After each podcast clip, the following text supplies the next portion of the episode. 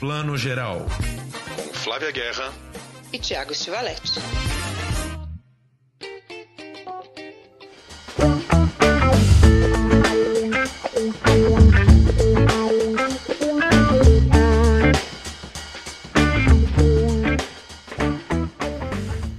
Bom dia, boa tarde, boa noite. Você que está escutando o Plano Geral, seu podcast de cinema, séries, streaming, tudo que a gente vê durante a semana inteira. Edição 111, número místico aí, 111 edição 111 começando. Temos muita coisa para comentar hoje. Na segunda parte, a gente vai ter entrevista aqui com uma grande amiga nossa, Débora Osborne, produtora da Big Bonsai, que está lançando um podcast muito legal na Globoplay, Leila, falando sobre o caso Leila Cravo, um caso dos anos 70, de 1975, que pouca gente conhece. Mais uma história aí de quase feminicídio, um pouco aí da família da, da série da Daniela Pérez, mais um caso aí para a gente redescobrir no Brasil. Vamos falar de Bom Dia Verônica, estreia da Netflix, Uncoupled, outra série maravilhosa aí, também Netflix. Vamos falar de Luck, animação da Apple TV Plus, o Palestrante estreando nos cinemas com Fábio Porchat e tudo mais que a gente conseguir falar junto com a minha querida companheira faladeira, que fala bastante junto como eu. Se deixar, a gente fica 2 horas e 50. Flávia Guerra, bem-vinda. Bem-vindo, Tiago, a louca. Obrigada. Bom estar aqui. bem-vindo, Tiago, a louca. Foi maravilhoso. Eu não entendi se o Tiago é a louca ou você é a louca. Os dois são, né, no caso? É, os dois são. Mas eu sempre falo, quando vulgo meu conge aqui diz que eu falo muito, meu Deus, não paro de falar, eu falo, tem até gente que me paga para isso entendeu? Não é o caso aqui do podcast que a gente faz porque a gente ama mesmo. Também a gente é pago de vez em quando, a gente também gosta e quer ser mais pago. Mas me chamou aí para mediar debates, dar aulas, né? Já até animei festa infantil na juventude, tudo começou lá. Tudo começou lá e nunca mais parou. E com a, com a idade só vai piorando, hein? Só vai falando mais aí. Tem que ter alguém do lado pra, ou aquele assistente atrás fazendo sinalzinho de corta, corta, entendeu? Tem que ter um ponto. Tem que ter um ponto aqui na gravação. Já chega, ô, para, para, muda pro Thiago, chega. Chega de bobagem, vamos começar. Antes da gente começar a falar dos lançamentos da semana, Flavinha, queria comentar para com você a grande notícia de mercado da semana, que foi um negócio que assim a gente nunca tinha visto acontecer dessa maneira, né? O grupo Warner, né? Warner, um dos grandes estúdios de Hollywood, né? Responsável aí também, para quem não sabe, a Warner é o grande chapéu, né? O grupo da Warner é onde está também a HBO e, portanto, a HBO Max, que é uma das plataformas de streaming que a gente mais acompanha, e que essa semana simplesmente soltou essa notícia bombástica de que o filme da Batgirl e também um outro que era muito menor, mas que veio junto no pacote, que era a animação Scooby 2, né? Scooby-Doo 2 que essas duas que esses dois filmes, essas duas produções estariam canceladas, não canceladas no papel, canceladas já depois de rodadas, depois de feitas. Batgirl já foi todo filmado e a Warner simplesmente vem e fala: o filme não vai ser lançado. E quando falam não vai ser lançado, não é só no cinema, também não vão lançar no streaming. Quer dizer, o filme foi absolutamente cancelado. Balde de água fria para os fãs e mais balde de água fria ainda para todos os envolvidos, né? Bom, diz que não vai ser lançado qualquer coisa, aí é que a gente quer assistir, né, gente? Óbvio. Que, que agora todo mundo quer assistir, alguém vai vazar essa cópia, vai cair na Deep Web, sei lá, em algum lugar. A gente quer assistir Deep Web, é brincadeira, tá? Mas vai cair em algum torrent aí. Porque como assim? Já, já rodou e não, não vai lançar? Eu acho que é um marketing que até sai pela culatra, porque aí é que agora todo mundo tá curioso. Cara, é muito louco, né? Passaram-se aí pelo menos um dia e meio, né? Um dia e meio na, na, no ritmo da internet, é muita coisa, as pessoas entendendo por que que o filme seria cancelado de todo, porque a primeira coisa que a gente pensa, né, discutir muito isso com o Chico essa semana, você pensa, bom, pelo menos lançar no streaming vale a pena, né? Se você já tem o filme pronto, né, coloca no streaming, porque pelo menos, né, você tem um grande lançamento de um fim de semana ali, Batgirl na HBO Max e tal. Mas parece que tem duas coisas. Primeiro, o filme como Batgirl já estava rodado, mas ainda não, tinham sido, não tinha sido feita ainda toda a pós-produção. E para quem não sabe, a pós-produção, em geral, pode ser até 50%, às vezes até mais de 50% do orçamento do filme, né? Toda a parte de efeitos especiais de um filme como Batgirl custa né, o mesmo tanto que o filme já custou até ali. Isso é um ponto. O outro ponto é uma questão difícil para a gente entender aqui no Brasil, que é uma coisa do corte de impostos, né? Que a, a, Warner, se lançasse o filme, pagaria muito mais impostos do que não lançando o filme, né? Porque você tem que contabilizar um monte de outras coisas. Aí, enfim, tomaram essa decisão, mas que é uma decisão de mercado muito ruim para para quem faz o filme, né? Enfim, imagina, é, os, os, próprios diretores né, postaram, fizeram um comunicado nas redes sociais assim, coração assim é despedaçado, né? Pô, você fez o filme, você batalhou, você quer ver o filme chegando ao seu público e o filme não vai chegar mais, né? Com um elenco gigantesco, né? O filme tem Michael Keaton, que estava revivendo o Batman nesse filme, desde os anos 90 ele não fazia o Batman, Brandon Fraser, J.K. Simmons, muito mais gente, a Leslie Grace, né, que é uma atriz nova, que iria brilhar aí como a Batgirl, tudo isso na lata do lixo. Olha, não tem o que dizer, tô assim, sem palavras, porque eu adoro Michael Keaton, então, né? Queria vê-lo, revê-lo, voltando aí, enfim. Agora, eu vou, vou fazer uma parte aqui, gente. Quando o Thiago fala, eu conversei bastante com o Chico, não é uma entidade, tá? É o Chico, nosso amigo, tá? É o Chico Duarte Pedro Francisco, que é um querido amigo nosso, que mora em Miami, que é, já fez, ele é cineasta, ele estudou cinema, manja tudo e a gente fica sempre nessa linha direta, porque já vieram pessoas perguntar para mim quem é o Chico que o Thiago fala. Mas tem também o Caboclo Chico, que é uma entidade que eu ouço que já tinha me falado. Não é o Chico Xavier também. Não, é pra, pra, falar com o Chico Xavier, maravilhoso. Ah, Chico Xavier é cinéfilo, tenho certeza que ele é. Francisco Duarte Pedro, um beijo para você que é maravilhoso, que é nosso insider de Hollywood, traz tudo pra gente, né, Tiago? Pois é, e, e, Chico que me explica também a, a, toda essa parte de economia americana, tax rebates, toda essa parte aí que tem que entender, porque é isso, né? E além de tudo, no final da semana ainda rolou mais as notícias de que a Warner tá, tá, repensando tudo, né? E existe agora a Warner está se juntando com a Discovery, né? Tem um grande grupo Warner Discovery, então estão chegando à conclusão que também não vale mais a pena ter HBO Max de um lado, Discovery, né? E, e streaming da Discovery do outro. Eles querem juntar isso tudo e aí acabaria com a marca HBO Max. E não só isso, eles devem dispensar 70% do pessoal do selo Max, porque também tinha isso, né? O HBO Max reunia as produções da HBO e as produções da Max, que estava sendo toda uma produção paralela, né? White Lotus, por exemplo, que a gente vive falando aqui, era uma produção do selo Max, não da HBO. E aí eles, né, né, os grandes executivos olham lá de cima e falam, né, aquela história de sempre. Pô, tem dois grupos paralelos aqui, cada um produzindo suas séries, seus filmes, né? É um desperdício de dinheiro, vamos juntar, vamos fazer sinergia. E quando fala em sinergia, a gente já sabe que isso significa demissão em massa, ou seja, é, agora para o final desse ano e para o começo do ano que vem, deve-se esperar então um mega enxugamento do selo Max e, portanto, de várias séries bacanas aí que eram, que eram feitas pelo selo Max que a gente não sabe mais o que vai acontecer. É, ah, eu quase caí para trás quando eu vi essa notícia. Quase caí da cadeira. Porque é isso, a, a gente adora todos os streamings, mas a HBO Max está com a gente há muito tempo, já faz parte mesmo da nossa vida, né? A primeiríssima ali. Então, eu espero que, que seja uma questão de merging, né? De, de junções aí operacionais, mas não de produções, né? HBO essa semana mesmo lançou House of Dragons, fez evento aqui em São Paulo Grande, né? Esse spin-off de Game of Thrones. Tem coisas importantíssimas que é HBO e a Max agora também estão realizando, né? Daí o M, lembra aquele nosso episódio da contagem de indicações e prêmios do M? Claro que isso embola um pouco, mas por favor, vamos manter as produções, porque é isso que fez a marca ser o que ela é.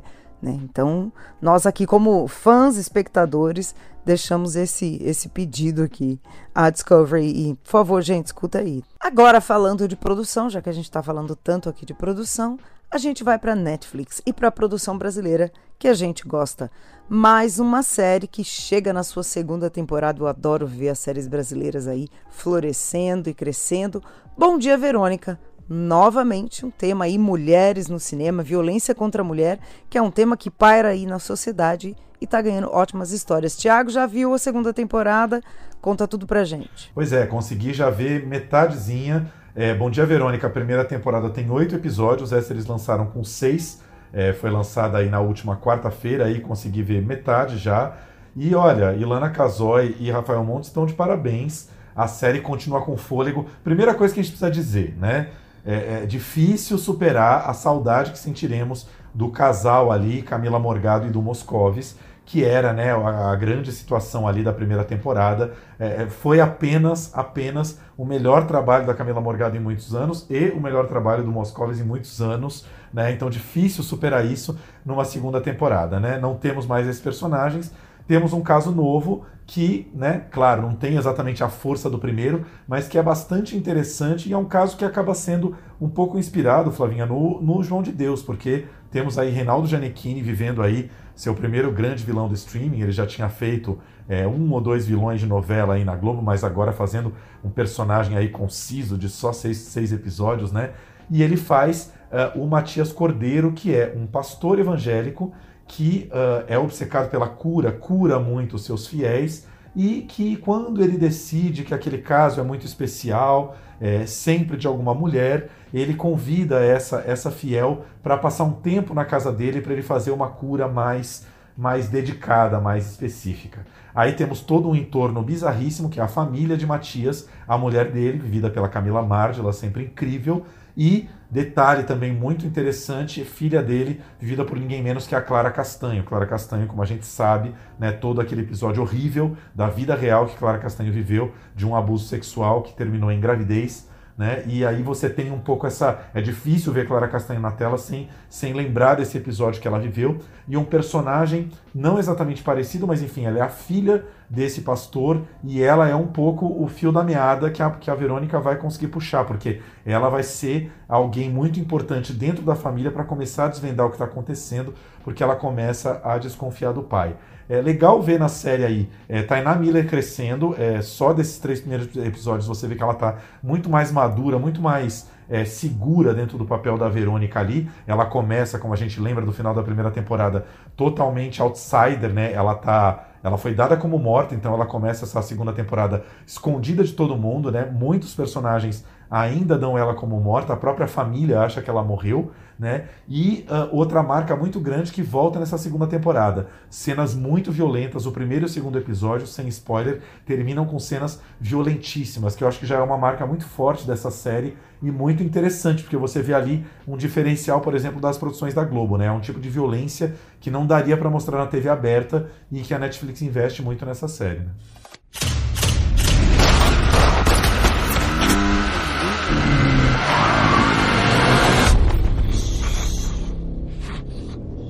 Esbarrei numa máfia. Uma máfia muito perigosa. precisava assumir para proteger vocês. Eu tive que morrer. Você tem ideia do que você fez? Você sabe que não tinha esse direito. Olha esse cara aqui. O Matias é o nosso chefão. Se a minha vida é perfeita, é por causa das pessoas que dividem ela comigo. O que foi, filho? Desculpa. Você tá curiosa com a cura, né? Eu sei que na hora certa você vai estar comigo, do meu lado, me ajudando. Olha, é, é muito interessante como você fala, eu gosto de ouvir o quanto ela está elaborada. Cada vez mais a gente vê que as nossas séries estão mais elaboradas, personagens novos entrando. Realmente a gente vai sentir saudade do Du Moscovis e a Camila Morgado, porque que dupla, né? Que atores maravilhosos. A gente acabou de ter o Du Moscovis aqui falando com a gente sobre ela e eu. E lembrei dele agora, do Bom Dia Verônica, realmente. Ele tá impecável. Mas que bom, né? Que temos aí a Clara. E, e, e mais me admira ainda a Clara, depois de saber dessa série, porque além de encarar tudo, né, o que ela encarando na vida, o que ela encara também na série, muito disposta a se dar assim para um projeto que fala de um assunto tão delicado para ela também, né? Então tiro o meu chapéu aqui para. Eu ouvi, eu vi as notícias essa semana que a Netflix disse que não houve cenas cortadas dela, né? Que manteve as cenas e tal. Então bastante corajosa. Ela inclusive deve ter sido consultada, né? Mas optou por manter as cenas, né? Muito legal da parte dela, né? Porque, enfim, é claro que isso, o assunto todo voltaria um pouco à baila com o lançamento da série. E só para não ficar só no elogio total aqui, é, só vou, vou fazer um senão aqui que o roteiro é ótimo, os personagens são super bem estruturados, mas tem aqui e ali, Flavinha, aquelas pequenas inverossimilhanças que toda série policial tem, sabe? Tem uma cena, por exemplo, que a Verônica é um pouco essa personagem que vive escondida, né? Vive nas sombras, tipo Batman, né? Ninguém sabe dela. Aí tem uma cena que a, a menina, Clara Castanho, vai pra balada com uma amiga e a Verônica segue ela e elas estão no meio de um baladão, música tocando, e a Verônica consegue escutar a conversa dela com amigas, fala, gente, tem como, né? Uma balada, tipo, som bombando. E ela depois fala, eu escutei você falando com a sua amiga dentro daquela boate. Não tem como. Pequenas inverossimilanças semelhanças que todo roteiro policial tem pra história andar. Ah, é, mas ela tem um aparelhinho MacGyver lá que ela inventou. É, como boa policial, você que não viu. É a Dama de Ferro. Quando eu vejo a, quando eu vejo a, ela nesse papel, a Tainá, eu lembro da Dama de Ferro. Lembra aquela série que era uma mulher policial durona? Acho que foi disruptiva, assim, a primeira que trouxe uma mulher nesse papel. Dama de Ouro. A Dama, Dama de, de Ouro. Eu aqui com a Dama de Ferro é Margaret Thatcher. Olha só. Olha só o subconsciente. A série da Dama de Ferro é The Crown, né? Essa que você tá É falando. É a terceira temporada. Ai, gente, isso tá impagável hoje. Mas era Dama, Dama de Ouro, maravilhosa. E passava na Globo, né? Só lembro da Dama de Ouro, sabe por quê? Porque o TV Pirata fazia a Dama de Couro, que era maravilhoso. Ai, que saudade de TV Pirata. Para com isso, meu momento nostalgia. Meu único grande momento do canal Viva, porque eu não sou noveleira, é um TV Pirata, que eu tenho até o DVD. Dois também, aí é onde eu sou noveleira é Renascer, que é uma novela que eu gosto. Vou deixar pra ver com calma, porque é uma novela linda, maravilhosa. Pra renascer você vai ver com calma quando se aposentar, talvez os 75 anos, né? Porque senão, com que horas a gente vai parar pra ver renascer? É aquela semana, aquela semana que abre o multiverso meu e eu viro umas 50 e assisto tudo que eu tô devendo entre Natal e Ano Novo. São várias Flavinhas que vai abrindo, assim, tipo, tudo ao mesmo tempo agora. É isso aí, tudo vai sendo jogado pra lá. Fica aqui a nossa primeira dica, Bom Dia Verônica, segunda temporada com seis episódios, já na Netflix. Tem alguém no mundo que você ame muito? É quem o Matias vai atacar. E o Matias não vai parar até você perder tudo. Já morri uma vez, não vou morrer de novo. Quem é você, minha filha?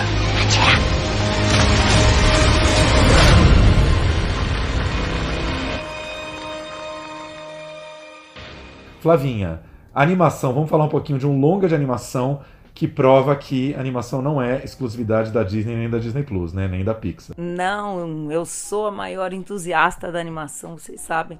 Luck, de sorte mesmo, que é o que a gente tá precisando muito, estreando na Apple.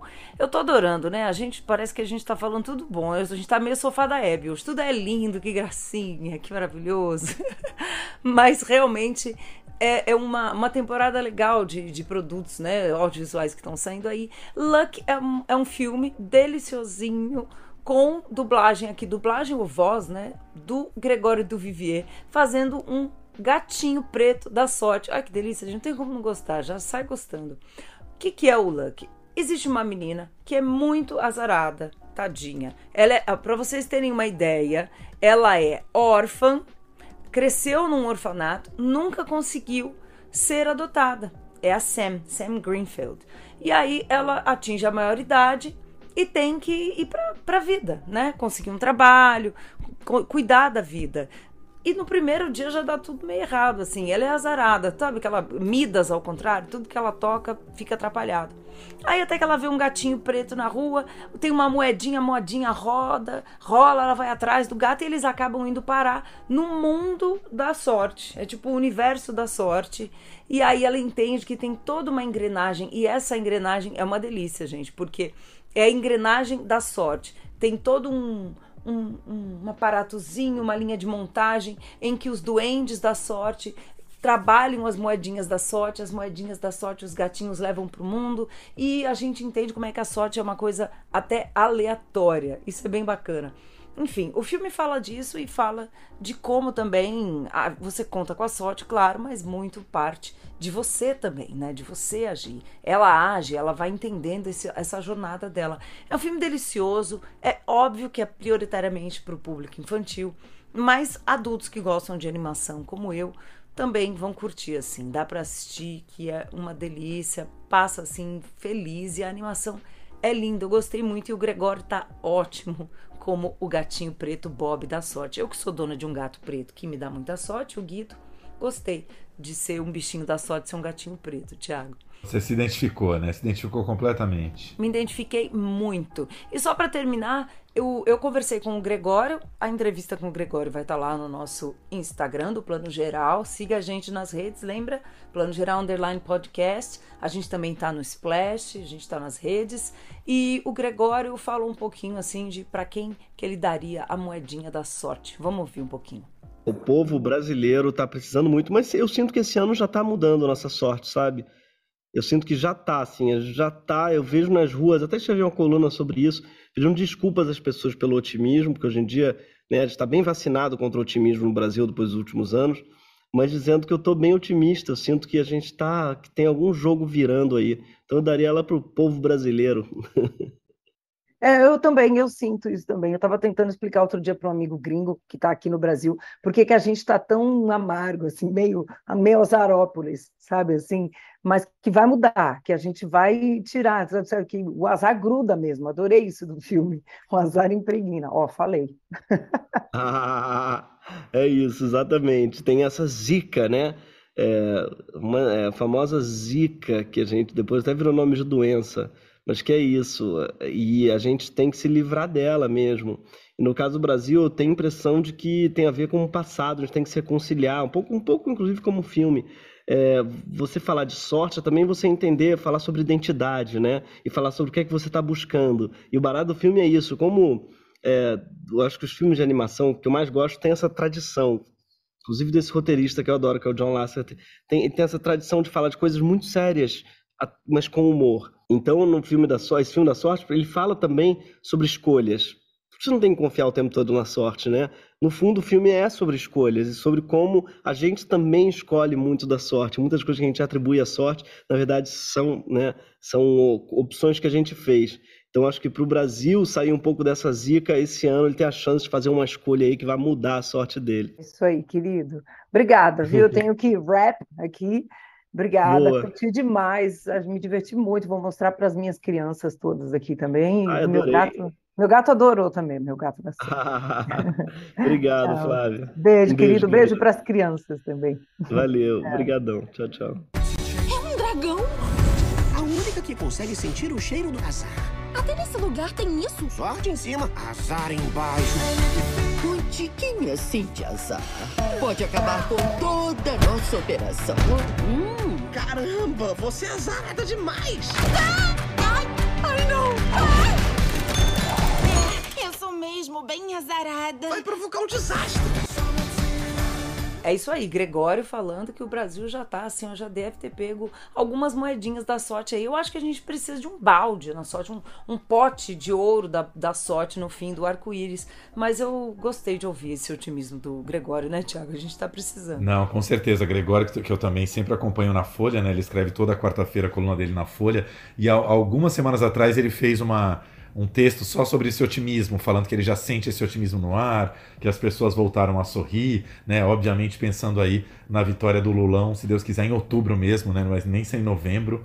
E Gregório, que sempre foi esse esse entusiasta da esquerda, assim, né, desde sempre, e que também ficou bastante derrubado, né, que a gente sabe da dificuldade que ele teve em fazer humor aí nos, nos piores tempos do bolsonarismo, né, e lembrando também sempre, para quem acompanha, não, não deixem de ver os últimos episódios do Greg News, que estão sensacionais. O Greg News que teve que interromper, interromper não, né? Encerrou um pouco mais rápido aí a temporada desse ano, justamente por conta da lei eleitoral, né? Porque Greg News fala muito de política e pela lei eleitoral, sendo um programa produzido pela HBO, o Gregório já não poderia falar de política, como ele não vai ficar falando só sobre né, só, só, sobre bichinhos de estimação e outros assuntos, ele preferiu encerrar mais cedo a temporada, mas os últimos episódios estão sensacionais. Sensacionais, de novo, HBO aí, gente. Tá vendo como a gente ama? É por essas aí outras. Tem programas.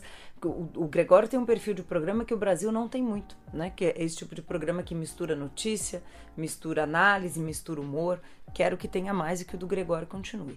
E quem quer ver a animação, Luck, lá na Apple TV Plus, que vale muito a pena. A gente acabou já o mês de férias, mas a gente sabe que entreter a criançada em casa não é fácil. Tiago, agora a gente vai numa direção completamente diferente. Não é para criança, tirem as crianças da sala. Uma comédia deliciosa do Darren Star, de Sex and the City, com o querido Neil Patrick Harris, que está na Netflix. E eu tenho visto que Neil Patrick está encantadíssimo também com Uncoupled. Você também ficou? Pois é, Uncoupled, que eu tenho visto muito nas redes também. Eu não sei se a Netflix lança as coisas com tradução nos outros países, mas também tenho visto Desparejados. Muito bom que é, né? Uncoupled em espanhol, Desparejados.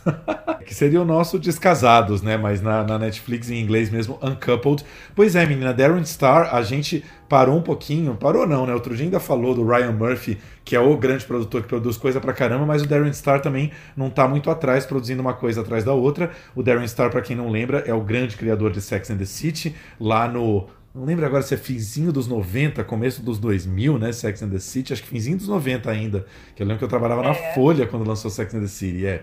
Ele ficou famoso por Sex and the City e uh, lançou ano passado ou retrasado Emily em Paris, que também foi um grande sucesso, segunda temporada já lançada e tal. E agora todo mundo fez essa comparação, né, dizendo que Uncoupled é o Sex and the City gay e não deixa de ser, porque o Mike, o personagem do Neil Patrick Harris, né, não é uma jornalista como a Carrie Bradshaw, mas ele é um corretor de imóveis de luxo, ou seja, um cara que ganha muito bem e circula nas altas rodas de Nova York e está casado há 17 anos com um bonitão, um pouco mais velho que ele, que termina o casamento deles na melhor maneira, assim, do, do, do, bom jeito masculino de terminar as relações, né? Não conversa direito, é, não fala nada. Um dia o, o, o Neil fala assim: é, parece que a gente foi roubado, a nossa casa foi roubada. É, ligaram lá da portaria, parece que levaram é, uma cadeira, não sei o que. Ele fala: não, não, sou eu que estou saindo de casa e estou levando as coisas. É assim que o marido dá a notícia para ele que está se separando no mesmo dia em que esse canalha está fazendo seu aniversário de 50 anos e o Michael acabou de preparar uma festa surpresa para o marido, com todo amor e carinho. É nesse momento que ele fica sabendo que uh, o casamento acabou. Ou seja, assim que a série começa, primeiríssimas cenas do primeiro episódio, e a partir daí a gente vai acompanhar a via sacra, ou melhor, a via crucis do Michael, solteiro novamente depois de 17 anos, jogado, arremessado num mundo de grinder. Os amigos têm que explicar para ele como funciona o grinder e como é que são as coisas hoje em dia. 17 anos depois ele descobre que a coisa mais normal é os gays mandarem foto de pau e de, bunda e de cu e de não sei o que, tudo no grinder, e ele tem que aprender uh, a, a viver essa nova vida dele. Uma série bem divertida, episódios de meia hora, uh, que tem ninguém menos no elenco do que Marcia Gay Harden, que é uma atriz que a gente ama de paixão, atriz que ganhou o Oscar ali pelo Pollock, né, fazendo a mulher do Pollock ao lado do Ed Harris, que a gente lembra muito também de Sobre Meninos e Lobos, e que na série faz uma milionária que está justamente tentando, também acabou de se separar e está querendo vender um apartamento de luxo,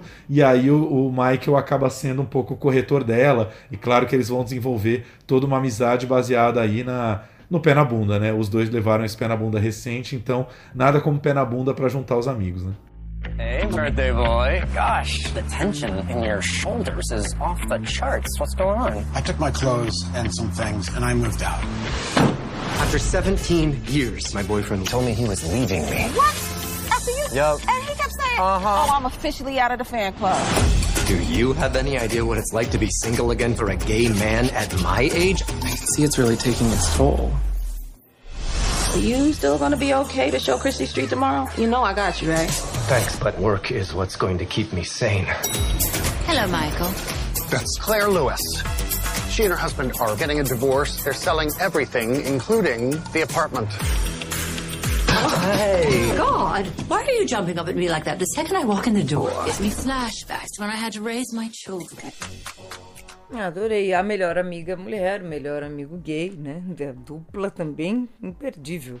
E, e é, é curioso, né? Essa, essa história do voltando para o mundo, porque é isso. Muita gente aí que estava casada quando os aplicativos explodiram e foi agora para o mercado, né? Descasado tem que correr para se atualizar aí com os aplicativos, porque tá tudo muito natural mesmo e dá, uma, dá um certo tilt. É legal esse gancho que a série pega porque é real. Sim. Não, e é bem como a série mostra, né? Não é, a, às vezes não é muito uma opção, né? Você virar e falar assim: ah, eu não vou entrar no Grindr, eu não vou entrar no Tinder.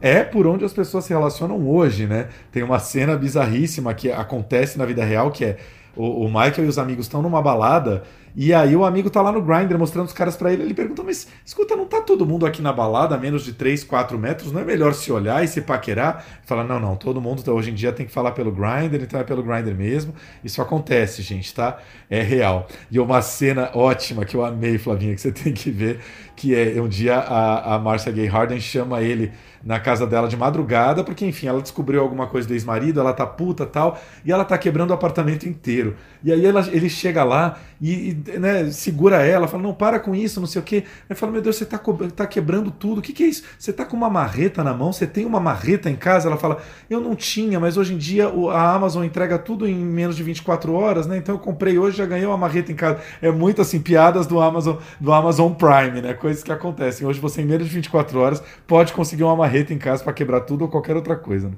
Eu amo, maravilhoso. Esses filmes que trazem esse humor, né? O, tem um filme que tá em cartaz no Festa do Cinema Italiano, mas ele vai entrar em cartaz no Circuito do Brasil, que é Tempos Supermodernos. Em italiano ele tem um outro nome que é tipo E Nós Como Idiotas Ficamos Só Olhando, que é sobre é, essa vida de algoritmo. E tem exatamente um momento desse, que um cara quer alugar um apartamento, o outro chega e quer alugar, e ele pergunta, você tá alugando seu apartamento? Não, não tô. Aí um manda um lance pelo aplicativo, o outro responde, um na frente do outro. E um não, entendeu? E aí eles, ele sobe e fecha o negócio. Então é maravilhoso, que os caras. Ninguém mais olha o papelzinho, a plaquinha na, na porta do prédio, tudo tem que ser pelo aplicativo também de aluguel de apartamento.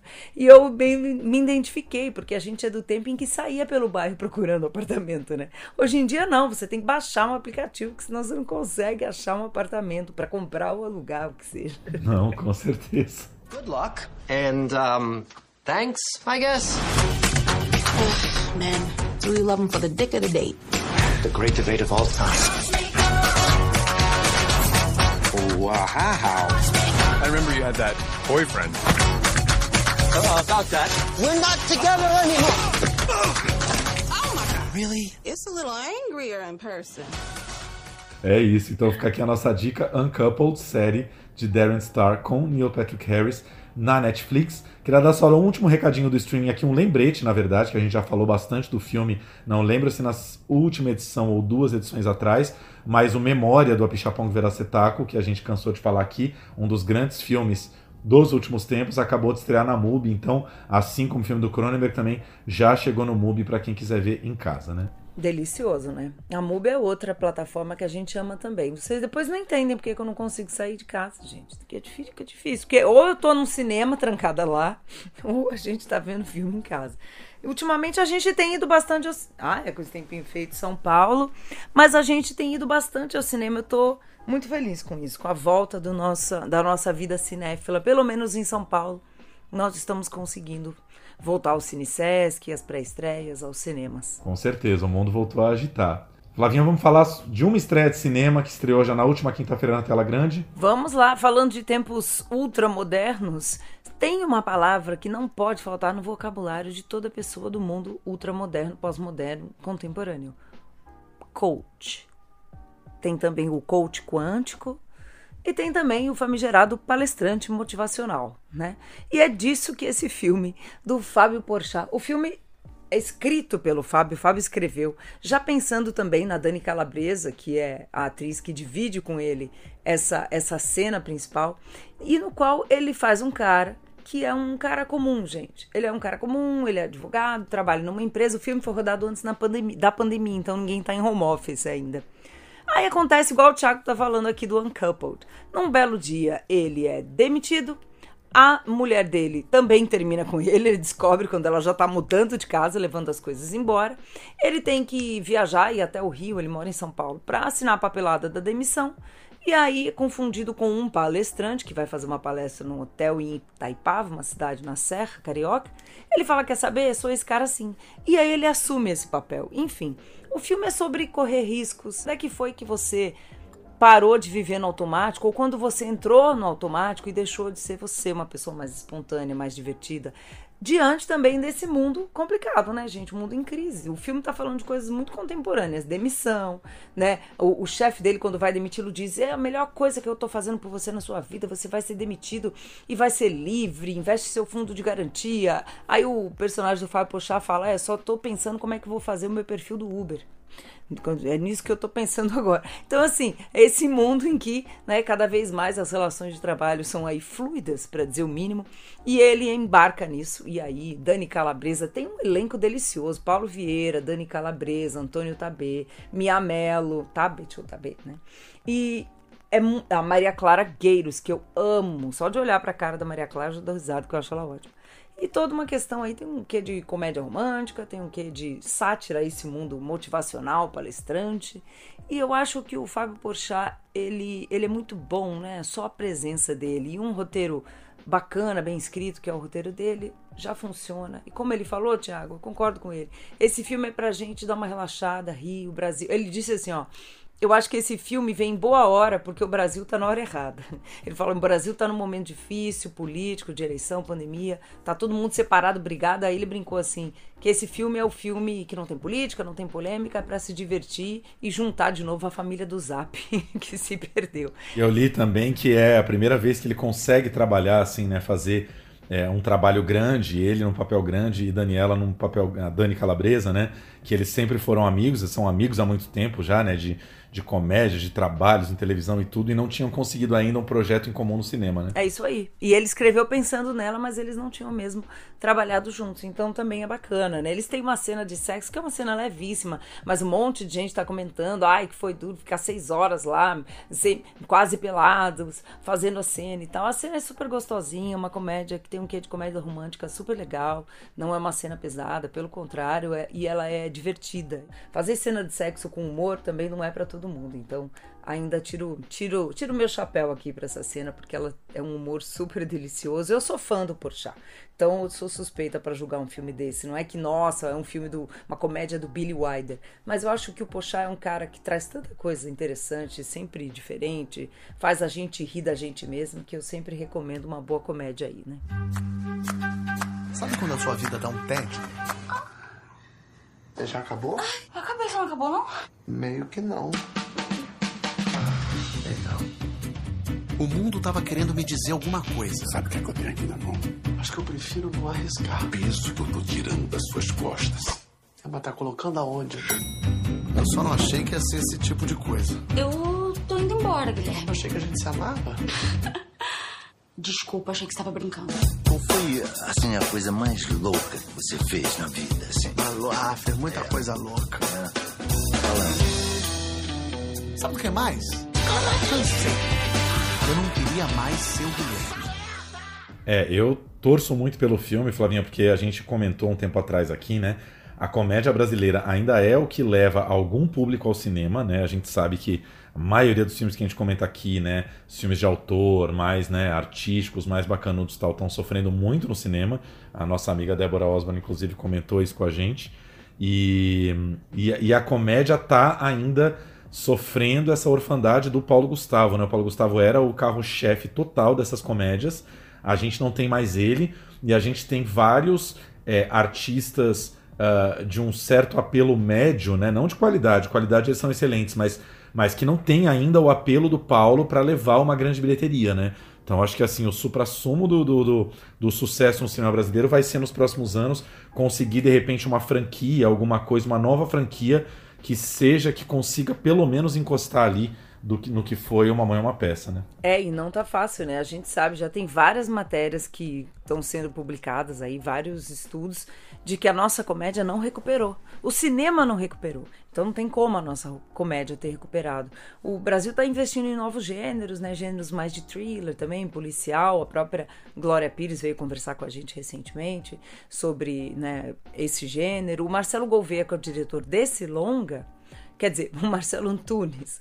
Marcelo Gouveia é o personagem. Marcelo Antunes, que já dirigiu Polícia Federal Alheia para Todos, até que a sorte nos separe três. Ele, ele viaja por vários gêneros aí. Ele mesmo fala, né, que ele gosta de investir em vários gêneros. E eu acho bom que a gente tenha diretores assim, que fazem projetos comerciais mesmo para o grande público, não é essa coisa, né? Não é memória do Pichapong, né? Mas não é o virar mar, virar mar que a gente ama também. São filmes para se ver nos multiplex, para se divertir, comer pipoca. E a gente precisa disso, né, Tiago? É isso aí. Fica então nossa dica de cinema de hoje, o palestrante com Fábio Porchat e Dani Calabresa estreia nos cinemas.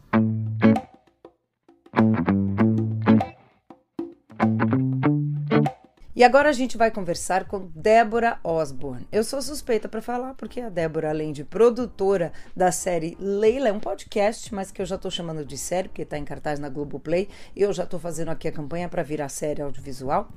A Débora, além de tudo isso, ela é também minha parceira no curso de documentário para cinema e TV que a gente dá. Então hoje eu tô só entre parceiros, entendeu, gente? Saindo daqui, a gente tá em família. Mas vamos falar do podcast. Leila é um podcast produzido pela Big Bonsai e que conta a história da Leila Cravo, uma atriz e também apresentadora do Fantástico, que nos anos 70 houve todo um, um grande embrolho em volta da vida dela. Ela sofreu um acidente, aparentemente, e o documentário, na verdade, desenrola todo esse novelo muito complicado, que fala muito aí das questões do Brasil. A Big Bonsai já fez muitos projetos incríveis, Minha Vida é um Circo, que eu adoro, Dominguinhos, O Barato de Acanga, tudo ou Nada, né? Que é da Amazon, um original da Amazon, enfim. É uma produtora com muita experiência e agora está embarcando no podcast. A gente não pode deixar de falar, porque o podcast audiovisual, cada vez mais as pessoas têm consumido mais podcasts de ficção, true crime, como é esse o caso, enfim. Débora, muito bem-vindo, obrigada por estar aqui comigo e com o Thiago Stivaletti. Obrigada a vocês pelo convite, é uma honra estar aqui, uma delícia, um podcast que eu escuto direto. Então, muito bacana de estar aqui com vocês. Bem-vinda, querida. Pois é, você e a Flávia, não sei o quanto vocês se encontram presencialmente, porque o curso, o curso ainda está online, né? Sim, está online. E aí a Débora é testemunha, acho que ela se solidariza comigo, a dificuldade de encontrar a Flávia presencialmente, né? É mais no online mesmo. Quase impossível, eu diria. Porque se ela não está aqui, ela está viajando pelo mundo, em algum festival, então a gente fica só no online. Mas pelo menos é uma forma da gente estar tá em contato, né? É isso aí. Vamos marcar um show nós dois para falar da Flávia. A gente pode fazer isso. Que tal, Flávia? Eu não falei que eu tava em família, gente? Família dá nisso. Ficar um falando outro que é falando um. É família, entendeu? Desenhando.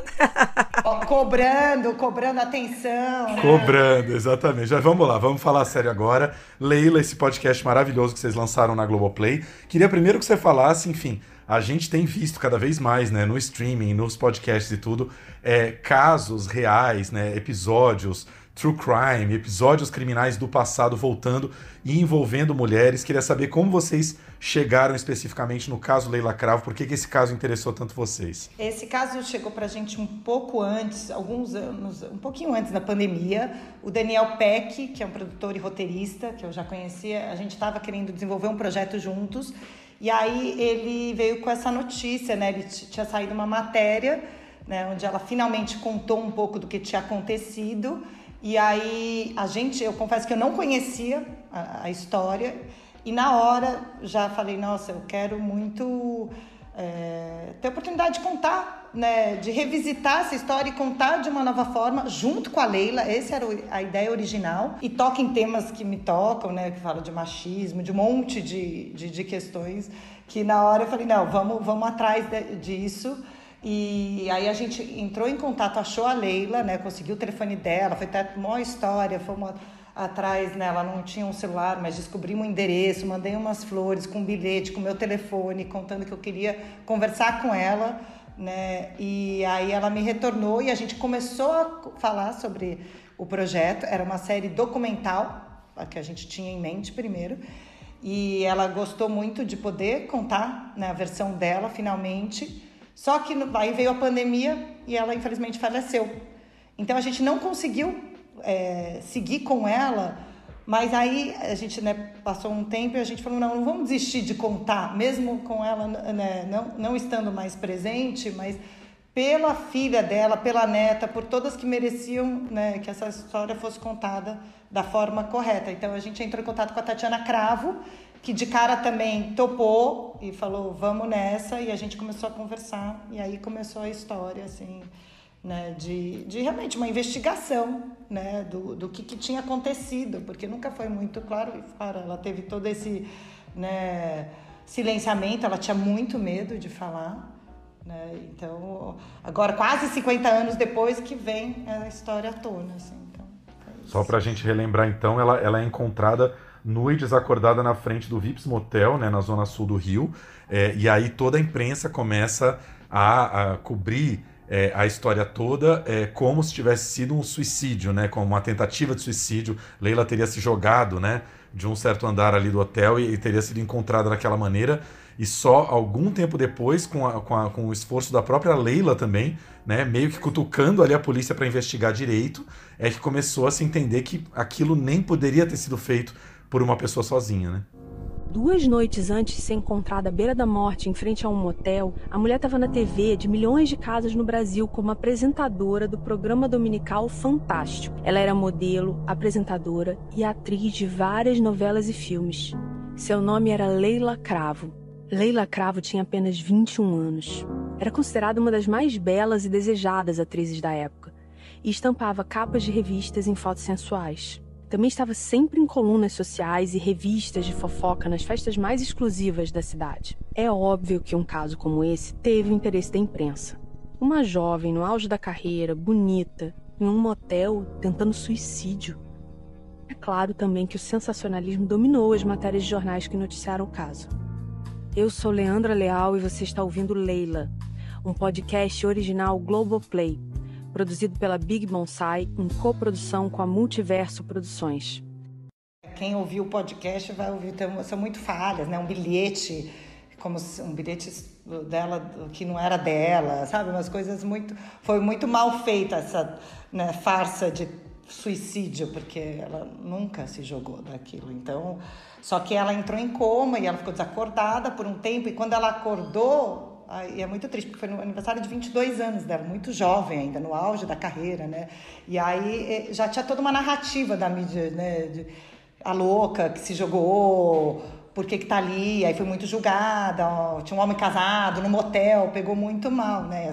Lembrando que gente estava em 75, então, né, a mentalidade toda da época, né? Julgou ela muito, ela foi muito, muito, muito julgada. É, a gente não quer falar muito da história para não dar spoiler, porque apesar de ser uma história real, que na teoria a gente devia saber muito, incrivelmente a gente sabe muito superficialmente.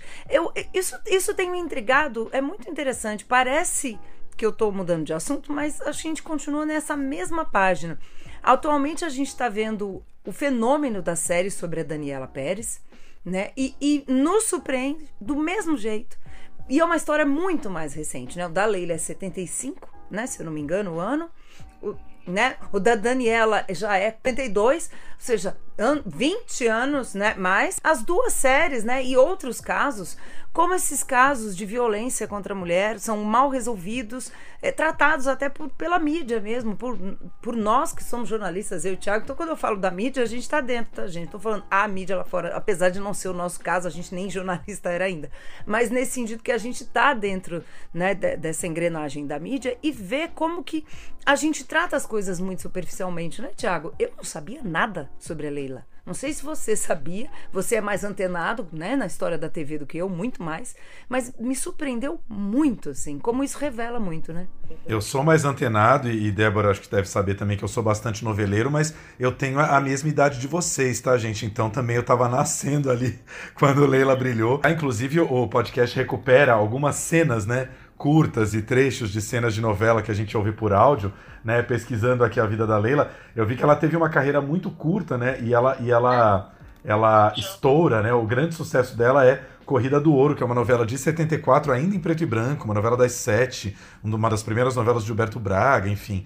E, mas acho que isso tudo que você está falando, e a, e a Débora pode comentar, é também assim, claro, tem o lance da imprensa, mas como o mundo inteiro era muito mais machista, o que propiciava matérias muito mais machistas o tempo inteiro, né, Debbie? Acho que o podcast mostra muito isso. É, e também de. É curioso você falar da Daniela, Daniela Pérez, porque algumas pessoas que estão me dando feedback, comentando no Instagram, aí falam Acabei de maratonar da Daniela, aí viu da Leila, que soco no estômago, porque você vê como a mídia também ainda culpava, né?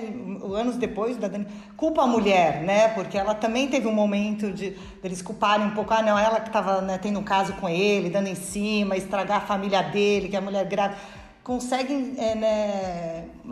Reverter a história. Então, é, eu achei só curioso que algumas pessoas estão falando né, do, do, caso da Daniela, aí agora da Leila, que está vindo à tona, tá, né, sendo relembrado, mas eu acho que era com certeza uma sociedade muito, muito, muito mais machista, mas que ainda hoje, sabe, a mulher tem que se provar que ela não tem, né, tem muito, já saem julgando, assim, né, então foi um e mesmo na própria família da Leila, né, enfim, não vou dar muitos spoilers, mas os pais eram, né, ela vem dessa, né, a própria mãe dela e esse silenciamento foi também muito, não só da sociedade, mas dentro de casa, né? Claro que eles recebiam ameaças também, que dificultava tudo, né? De você ir lá e, e depor, mas é, foi muito... Eu acho que é, o que é interessante muito é que através da neta dela, que teve que vir uma geração, né, duas gerações depois, que ela começou, a neta falava de, vó, isso não é ok, não é normal o que aconteceu com você, você tem que falar, você tem que contar a sua versão, né? Ela, ela incentivou muito ela, porque ela achava que era um caso isolado, ah, aconteceu comigo, olha só, não, muitas mulheres passam por isso, né?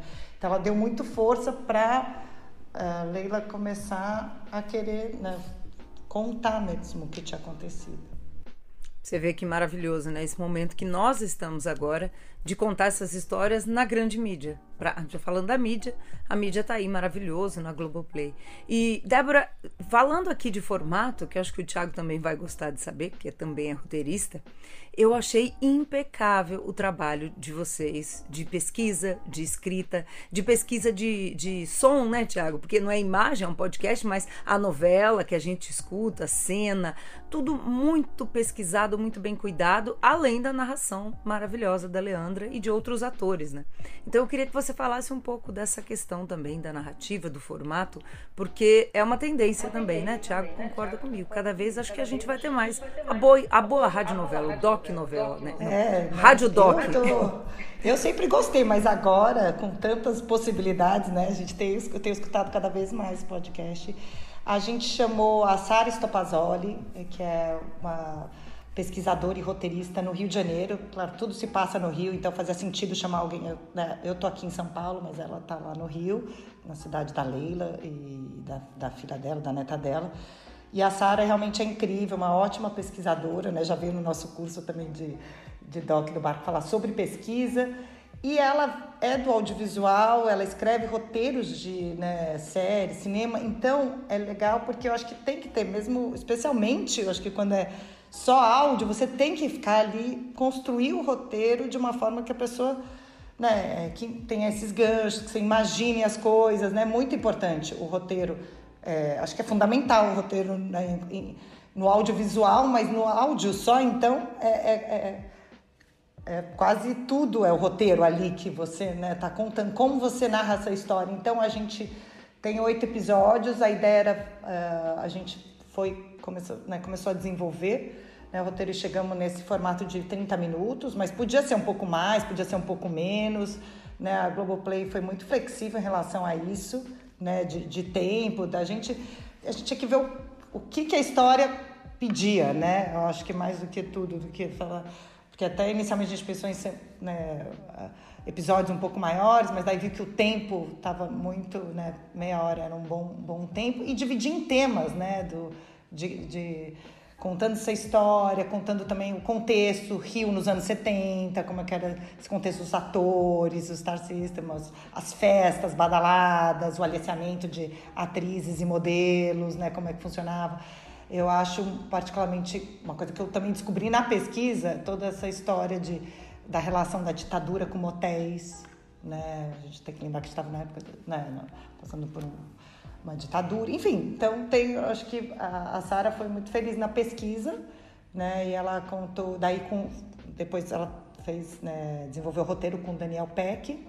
E, e, é isso, a gente também, sendo Globoplay, então a gente contou, claro, com o acervo da Globo, a gente pediu coisas no acervo da Globo que a gente tinha acesso, não só da novela, de algumas outras coisas. E, e é isso, a gente também chamou, por exemplo, o Pedro Neusman para fazer né, a edição de som, que também é do cinema. Então a gente foi trazendo né, pessoas do audiovisual para fazer o podcast. Eu achei bem, bem, bem, bem interessante essa experiência, né? A gente está tão acostumado a fazer com, com on camera, com vídeo, né? E, aí foi isso. Eu adorei esse. É, acho que é o primeiro episódio, né, Débora, que fala dessa relação dos motéis com a ditadura, que é fantástica. O dono do motel, né? Onde aconteceu o episódio da Leila, era um general, era um coronel, né? Enfim, havia toda uma ligação. Esses motéis até hoje existem muito é, em São Paulo e no Rio, mas no Rio é, é muito muito significativo, eles são muito emblemáticos ali na Barra, né? Existe ainda um cenário de motéis um pouco decadentes desde os anos 70 e é, e é bem legal como vocês fazem, né? Pegar uma história X, né? Uma história de uma pessoa, mas vocês estão dando um cenário amplo assim que é sempre muito interessante de conhecer. Queria que você falasse um pouquinho de Leandra Leal, narradora do podcast que a gente sabe que é sua amiga há muitos anos, né? É, enfim, é você como produtora, ela como atriz. Queria que você contasse lá do passado como vocês se conheceram e relembrar um pouquinho os trabalhos todos que vocês já fizeram juntos, enfim. A gente se conheceu no nome próprio, aí no nome próprio, que ela enfim, né, é a protagonista, e aí a gente, eu entrei na fase de pós-produção, de lançamento, e aí eu ajudei muito o Murilo a gente ajudou aqui na Big Bonsai né, com o Murilo no lançamento e enfim, daí a gente se conheceu nessa época, a gente foi para Gramado juntas, onde ela ganhou melhor atriz em Gramado. Ganhamos melhor filme e melhor atriz, então foi muito. foi um ano inesquecível em Gramado. A gente sempre manteve contato, mas a gente se conheceu foi no, no lançamento do nome próprio, o Livro dos Prazeres, nosso longa de ficção, que vamos lançar no dia 22 de setembro nos cinemas finalmente, né? É, a gente já tá, vocês já falaram um pouco dele né, nos festivais, mas agora vai entrar em cartaz pós-pandemia. A gente estava esperando esse momento. Né, do filme baseado no livro da Clarice Lispector, que ela faz uma participação afetiva, a, Leandra e a Júlia, a filha dela, né, estão lá. E, enfim, acho que a gente também já sempre falou de outros projetos, outras coisas, mas quando ah, virou um podcast, porque originalmente a gente pensou em fazer uma série documental, apresentamos para a Globoplay, eles gostaram muito da ideia, mas falaram, poxa, vocês precisam ainda pesquisar, investigar. É, e aí eles sugeriram que a gente fizesse no formato podcast para ver como é que a coisa se desenvolvia. Então, e aí na hora eu achei, ah, acho bacana, eu nunca fiz um podcast, sou, escuto muito podcast. Vamos fazer, até porque realmente é uma forma mais é, em conta, assim, de você desenvolver um projeto, né, do que você sair já fazendo uma série doc. E aí a gente foi, e aí, claro, para o podcast precisaria de uma narradora. E na hora me veio a Leandra, primeiro porque eu admiro ela muito como atriz, eu acho ela uma grande atriz né, dessa geração. Segundo, porque ela é do Rio, né? A gente queria alguém do Rio, que é onde tudo se passa. E, e ela vem da família de atores, ela foi uma atriz muito jovem, né? Então tem todo, todo um link que foi muito feliz, né? No final, porque eu acho que ela mandou muito, além de mandar muito bem. Quando ela foi gravar, ela estava, né? A, ela estava o apartamento dela estava em obras, ela estava ficando um pouco com a mãe, e ela veio na hora e falou: Nossa, minha mãe falou que conhecia a Leila, era amiga da Leila, porque também era do mundinho ali artístico, TV, né, nos anos 70, conheci e até falou, ah, vocês têm que falar com essa pessoa, com aquela pessoa, ela deu umas dicas, então foi muito legal, porque realmente eu sempre achei que tinha tudo a ver com ela, né, esse, é, essa... E, e realmente, e a Leandra também é muito, né, feminista, engajada em causas, então ela na hora que ela leu, ela realmente falou: isso, as pessoas precisam saber dessa história, precisa chegar no maior número de pessoas, né? E, e, e recontar essa história da forma correta. Então foi muito legal. E ela tava tá gravando uma série, estava gravando uma série que ela também vai dirigir, ela é muito multitalentosa, né? Multifunção. Tava dirigindo, então ela veio gravar no único dia de folga dela, assim. Realmente foi uma a gente gravou oito episódios de uma vez, assim é, porque era o que ela tinha de folga e tal, então, e, e, e, ela mandou muito bem, né? A Leandra tem uma, uma característica que a gente só percebe quando ouve a voz, né? Porque a gente vê sempre a Leandra junto, então tá tudo né, no pacote, Leandra. Mas ela tem uma voz muito suave, delicada e ao mesmo tempo firme. E ela conta com muita calma essa história, né? Eu, eu sinto assim a, o, o tom, o passo da coisa contada foi contado com muita sobriedade.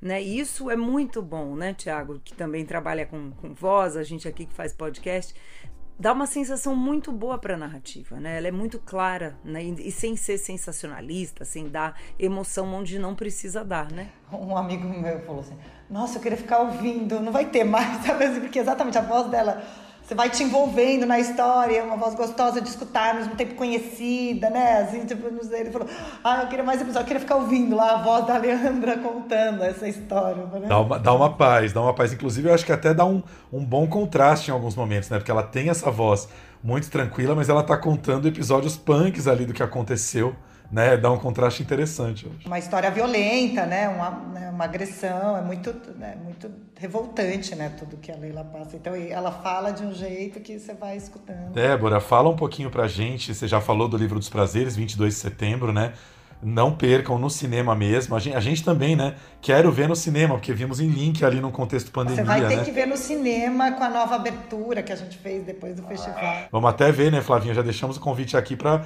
a Simone vir falar com a gente aí final de setembro. Não, total. E ela vai estar tá aqui no Brasil para divulgar, porque ela está fora agora, mas ela vai estar tá aqui para divulgar e vou combinar com ela dela vir aqui, porque, enfim, ela tem uma entrega total pro papel, ela é incrível, arrebenta como Lore. E realmente é um filme feito para o cinema, para assistir. Eu sei que todo mundo fala isso, né? Que faz.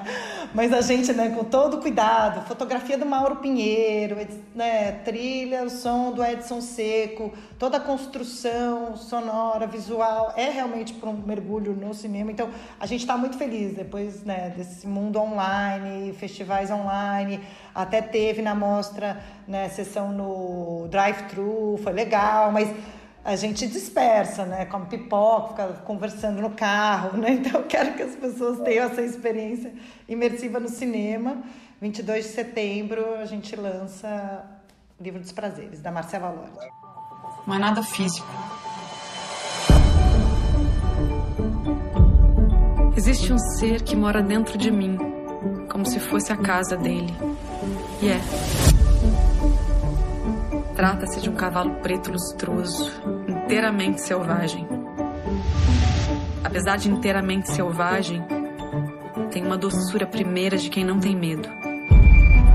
Ele come às vezes na minha mão. Seu focinho é úmido e fresco. Quando eu morrer, o cavalo preto vai ficar sem casa e vai sofrer muito. A menos que ele escolha outra casa que não tenha medo daquilo que é ao mesmo tempo selvagem e suave. Do seu lado, parece que o tempo passa mais rápido. Hum. Cantada mais clichê. Eu ia te perguntar o seguinte: se você quer falar ou comentar algum próximo projeto aí, eu sei que agora todo mundo fica no cinema e às vezes também no streaming, né? Vocês agora estão com podcast na Globoplay. Se tem algum outro projeto aí que você queira adiantar um pouquinho pra gente. Sim, vou contar em primeira mão para vocês. A gente vai fazer uma série. Agora, é, claro, estamos nos finalmente esperando o dinheiro sair, aquela coisa toda que demora, mas é uma série sobre sexualidade na terceira idade, com direção da Paula Sacheta e do Renan Flumian. Então, para o GNT, uma série doc. Aí, em breve a gente vai, enfim, estamos desenvolvendo, mas é um projeto antigo também deles. Eles já fizeram um curta que viajou por aí e acho que é um tema também necessário, porque as pessoas estão vivendo mais, estão ativas, estão, né? Então eu acho que tem, vai ser, vai ser bem bacana. O Thiago falou algo que é muito bacana, que é isso, né? É, no episódio anterior, vou fazer igual a Leandra aqui. Se você ainda não ouviu o episódio 110 do podcast, eu recomendo que você volte. Isso, eu vou fazer isso em todas as nossas edições. Eu adorei esses recadinhos que a Leandra dá. Mas o Tiago falou isso, né? Que a gente percebe, acho muito bacana ele trazer isso, né? Como homem, o quanto histórias que a gente quer ver contadas e nem pensava que queria estão vindo aí porque as mulheres estão contando mais as histórias. Os GLBTQ e a mais também estão contando outras histórias. Então, dá nisso, né, gente? Claro, dá, dá um vento de ar fresco, né? Porque foram décadas e décadas de, de, de não temas parecidos, mas de preocupações, né? Um certo universo que hoje a gente entende que era do homem branco cis e, e na época não entendia, né? E hoje está variando. Muito bom. E a gente também vai estrear é, no final da semana que vem um programa que a gente, uma série doc também sobre o bicentenário da independência na CNN. É... Enfim, tem vários outros projetos, mas a gente O que, dá para falar por enquanto é isso. Assim. Se as pessoas forem no cinema ver o Livro dos Prazeres, já tô feliz, porque são 10 anos desde que a Marcela trouxe a ideia, desenvolver, então agora que vai chegar. E tá, né? Tá uma tristeza, né? Os, os filmes ficam super pouco em cartaz. É, a gente sabe o que, que, estamos vivendo, então realmente é muito importante que as pessoas vão no primeiro fim de semana, ajudem a divulgar aquela coisa toda. Né? Isso aí. Aliás, a coluna do Tiago essa semana no UOL é exatamente sobre isso, sobre os cinemas de rua os cinemas de rua vão morrer, não vão morrer? Não vão, por favor, não vão. Realmente eles estão vazios, né? Uma amiga nossa, história de imprensa, comentou essa semana, falou: o cinema só está enchendo nos eventos, né? Quando tem o um evento, tem a pré-estreia, tem um debate depois, tal, as pessoas animam no evento. Mas quando você vai durante a semana, principalmente, numa sessão normal, tá muito caído, né? Porque também tem uma questão crise, né? Enfim, as pessoas estão sem dinheiro, tem muita coisa envolvida. Enfim. Exatamente, tá caro ir ao cinema, ir com a família, ir comprar pipoca, tá tudo caro, né? E, ó, é uma coisa importante falar que a Globoplay abriu, é, não precisa ser assinante, qualquer um escuta, porque... E daqui, depois eles vão botar nos outros, no Spotify, dizer, vai entrar em tudo daqui um mês, mas assim, agora tá disponível gratuitamente, é só clicar lá, botar a Leila escutar e depois mandem mensagens do que acharam. Porque eu acho muito legal receber os feedbacks. Eu acho que é para isso que a gente faz tudo, né? Porque para ouvir, né? Se as pessoas como é que bate em cada um, o que, que traz de reflexão, né? O que, que vocês têm ouvido até agora? Aliás, para terminar mesmo, que a gente não vai ficar o dia inteiro aqui, que é gostoso, tá bom? Como é que, como é que vocês estão sentindo? Já tem recebido feedbacks? Como é que, que, tá, que tá vindo? Não, então, a gente tá assim, por isso que eu falei que eu, as pessoas, tem algumas pessoas que falam, ah, viu, da Daniela Pérez, na sequência emendei com Leila, que porrada, né? Poxa, como. Aí vem todas essas reflexões que a gente estava falando, né? do machismo, da mídia sensacionalista da época e tal. Mas. Ah, estão gostando. A gente tirou um 10 na coluna Patrícia Kogut, né? Achei legal. E. Ah, lançou semana passada, né? Também é um trabalho, né? Que as pessoas vão escutando, né? demora também, tem um time, né, das pessoas, porque também são oito episódios e estamos começando a, a, a, receber esses feedbacks, mas quem, quem, quem ouviu está curtindo e, e, acho que é isso, é bem feito, a, né, a Landra manda bem, a história toda, né, para mim o maior reconhecimento, mais do que qualquer outro, nota 10 aqui ali, mas é, são os áudios que a Tatiana fica me mandando, que é a filha dela, assim, sabe? O que isso gerou, o que, que enfim, ela é um processo de cura também para ela, porque ela não sabia de nada, né? Até pouco tempo atrás, nunca entendeu, nunca teve uma mãe presente, enfim, muitas, muitas camadas e ela está trabalhando tudo isso e está agradecendo muito, muito a gente de né, trazer essa história à tona da forma correta, porque nunca tinha acontecido, né? Então ela ficava. Então isso para mim o maior reconhecimento é a filha e a neta dela estarem gostando, sabe? Estarem junto com a gente. Não, muito legal. Você citou aí a série da Daniela e tem também, né? Eu lembro se é do ano passado ou retrasado, o podcast da história da Ângela Diniz, né? Só que o da Ângela eu acho interessante. Eu amei o podcast, eu vi para dos Ossos. Pensar que ela teve todo o movimento feminista no final dos anos 70, que começou daí, foram lá pedir justiça. O da Leila é curioso porque não teve todo esse movimento na época, mas porque também tinha todo esse preconceito da da mulher no motel, né, dela ter sobrevivido e não e distorcer a história falando que era um suicídio, não uma tentativa, foi uma tentativa de feminicídio, né? Então é, é, é, interessante assim, mas foi nessa mesma época, né, que aconteceu. É, vocês até até contextualizam isso no podcast, né? Acho que é no episódio 4 ou no 5. Débora, muito obrigada eu sou suspeita para falar. O próximo, próximo projeto da Débora agora é tomar um chopp comigo, um vinho, encontrar amiga. É um projeto bem difícil de produzir. Ah, vou adorar. Eu quero. Mas, ô, Tiago, eu, eu peço isso sempre para ela. Pergunta se ela tem. Me dá uma data. Eu quero data. Vamos fazer o seguinte: a gente marca, posta, porque aí é o efeito ciúme funciona, entendeu? Aí eu fomo, aí eu vou, né? É um fear of missing out. Aí eu vou. Nada entre os amigos como efeito ciúme, entendeu? Porque a gente cresce, mas continua os adolescentes. Pô, tá lá sem mim, que sacanagem, isso aqui isso dói. Não, mas ó, vamos combinar mesmo. E, e a gente fala em breve. Ouçam aí então Leila, podcast no Globoplay. Como a Débora contou, está aberto mesmo para não assinantes no Globoplay e daqui a pouquinho também nas outras plataformas. Um beijo, fiquem todos bem e até semana que vem. Até.